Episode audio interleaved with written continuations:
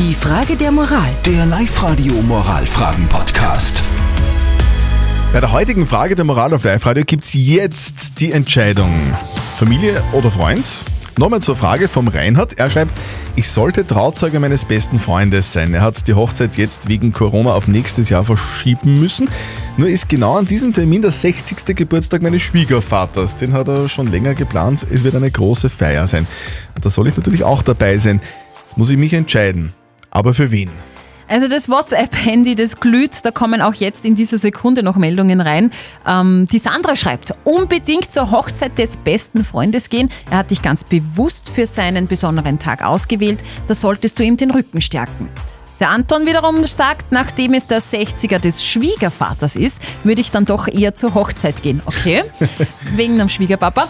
Die Sandra schreibt, der Schwiegervater ist wichtiger. Ich würde mich nicht freiwillig bei den Schwiegereltern unbeliebt machen.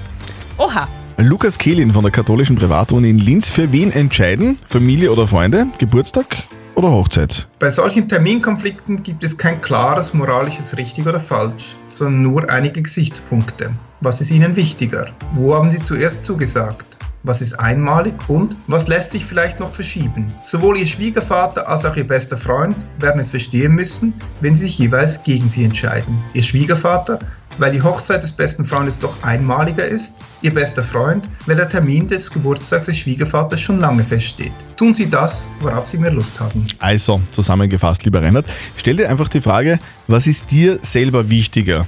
Wo hast du zuerst zugesagt? Das Verständnis des jeweils anderen hast du dann so gut wie sicher. Postet eure Fragen auf die Live-Radio Facebook-Seite. Morgen klären wir dann wieder die nächste Frage der Moral um kurz nach halb neun auf Live-Radio.